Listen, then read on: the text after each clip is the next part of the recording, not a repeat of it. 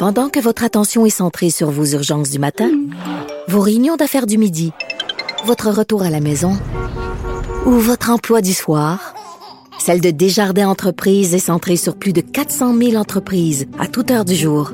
Grâce à notre connaissance des secteurs d'activité et à notre accompagnement spécialisé, nous aidons les entrepreneurs à relever chaque défi pour qu'ils puissent rester centrés sur ce qui compte, le développement de leur entreprise.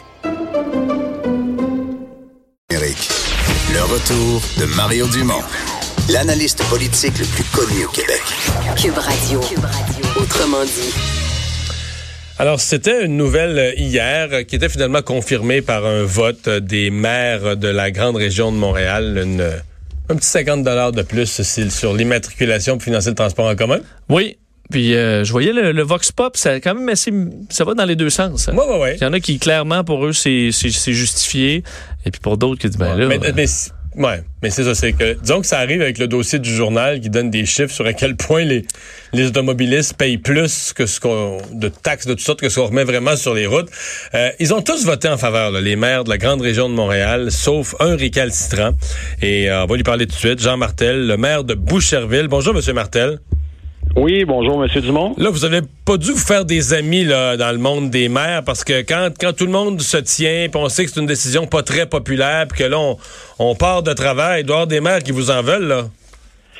Ben, écoutez, c'est jamais facile effectivement d'aller euh, contre ses collègues. Euh, puis je vous dirais, je suis quelqu'un, euh, je suis avocat, j'ai plaidé, je parle souvent en public. Et cette fois-là, quand j'ai pris la parole, j'avais un petit trémolo dans la voix là, parce que il y avait vraiment beaucoup de gens en faveur. En fait, tout le monde sauf moi. Le, comité exécutif là avait déjà poussé beaucoup. Alors, c'est sûr que c'est jamais des choses faciles à faire. En général, je travaille vraiment en équipe avec les gens, mais là-dessus, je pouvais pas donner mon appui. Ok. pourquoi? On veut comprendre votre rationnel. Qu'est-ce qui, qu'est-ce qui dans la, parce que les autres présentent ça comme une nécessité en matière de, de transport en commun pour la région de Montréal. Qu'est-ce qui vous euh, vous empêchez d'appuyer ça? Ben, premièrement, euh, quand on parle d'une nouvelle taxe, là, c'est rarement une très bonne nouvelle pour le contribuable. Ça, euh, pour le payeur de taxes, là, je pense qu'une nouvelle taxe, c'est rarement une bonne nouvelle. Et quand on part de là, euh, moi, je dis toujours, faut agir vraiment avec parcimonie avant d'aller de l'avant. Est-ce qu'il y a d'autres moyens? Et euh, c'est pas une question d'être pour ou contre le transport en commun. je suis vraiment pour le transport en commun. On vient d'inaugurer un stationnement incitatif à Boucherville qu'on veut hyper éco-responsable. La FCM nous a même, la Fédération canadienne des municipalités, remis 750 000 dollars pour ça. Mais c'était sur le montage financier euh, où j'en, je pouvais pas être d'accord et aussi jusqu'où doit aller le transport en commun. Euh, sur le montage financier, écoutez là, on a des automobilistes qui sur la rive sud, et puis je vais parler pour Boucherville, payent 30 dollars. J'ai même lu ça dans votre journal. Déjà on paye là. Oui, déjà on paye. Et quand on fait le plein, il y a trois sous par litre aussi hein, qui vont euh, pour euh, le, le, transport en commun. On a le fonds vert. Le fonds vert, il est rendu à 7 milliards. 7 milliards, M. Dumont, et ça, c'est pas apparu par une œuvre du Saint-Esprit, le Fonds vert. C'est les contribuables qui le financent, le Fonds vert. Et le Fonds vert... Il y a 7 ben, milliards dedans, puis une partie de ce qui a été dépensé, on a vu les rapports, là, une partie de ce qui a été dépensé, c'était du gaspillage en plus. Ben, on peut s'interroger sur la pertinence environnementale des investissements, effectivement, je suis d'accord avec vous. Et là, euh, avant de créer une nouvelle taxe, est-ce qu'on peut pas regarder ce qui existe déjà? Et moi, je vous le dis, si l'approche de la CMM, ça avait été, on veut faire de la pression à Québec pour que le fonds vert serve à financer, euh, j'aurais voté unanime là-dessus. C'est pour ça que je vous dis, c'est pas une question d'être contre le transport en commun ou pour. Là. Euh, le, fonds vert, moi, j'en ai beaucoup contre le fonds vert parce on avait une réhabilitation, une, décontamination d'une carrière ici, puis pour le volet acceptabilité sociale, on pensait pouvoir puiser un 450 000 au fond vert, puis on se fait dire non, non, ça sert surtout pas au développement durable, l'acceptabilité sociale. Alors, euh, le fonds vert, il est là. Les automobilistes, ils ont financé ça en grande partie. Et là, on a des projets de transport en commun qui me semblent qui ça a une pertinence importante en matière environnementale. Puis on nous dit non, il n'est pas disponible. Euh, en donné, on peut faire bouger les choses aussi dans la vie là, quand, quand on fait des représentations. C'est pas immuable les choses. Euh, alors, il y a ça. On parle également de la taxe sur le carbone. Vous savez, on en a parlé largement euh, récemment.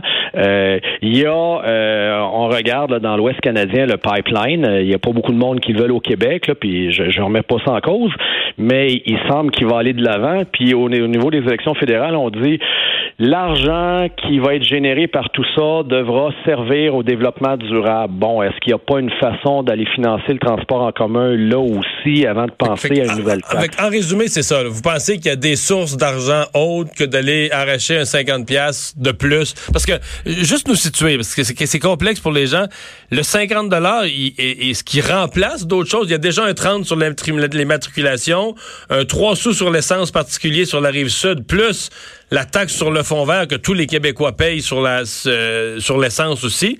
Euh, ça, ça fait au total 7-8 sous sur l'essence quand vous mettez tout ça ensemble.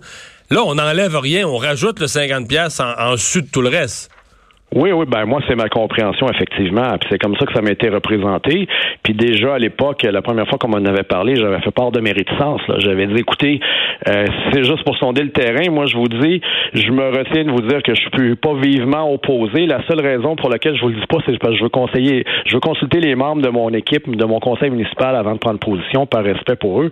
Mais quand c'est arrivé. Est-ce que votre conseil euh, était, est-ce que votre conseil municipal était unanime avec vous? Hmm.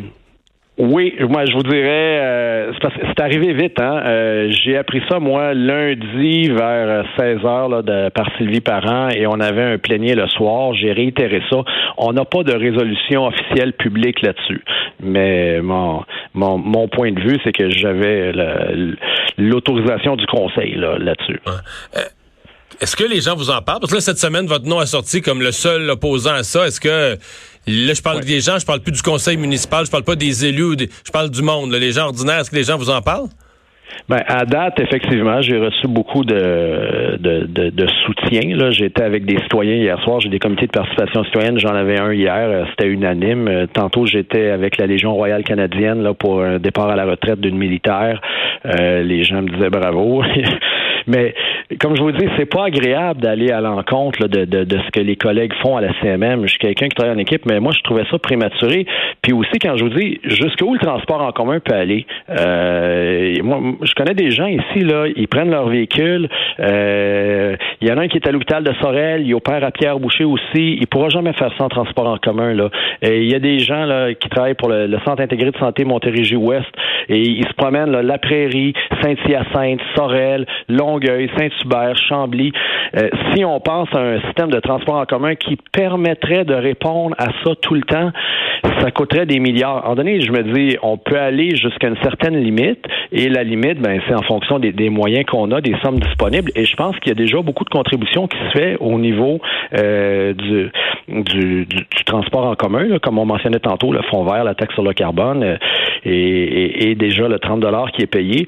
Alors, je, des fois, je trouve qu'on on devrait peut-être chercher à mieux faire avec ce qui existe. Et ça fait quelques fois que je mentionne à la CMM ça, de délaisser un peu le transport en commun, d'avoir une vision plus large, une vision anthropologique, de dire euh, la façon qu'on organise le travail. ça, ça c'est peut-être une déformation professionnelle. Là. Moi, je suis avocat en, droit du travail, j'ai étudié en relations industrielles.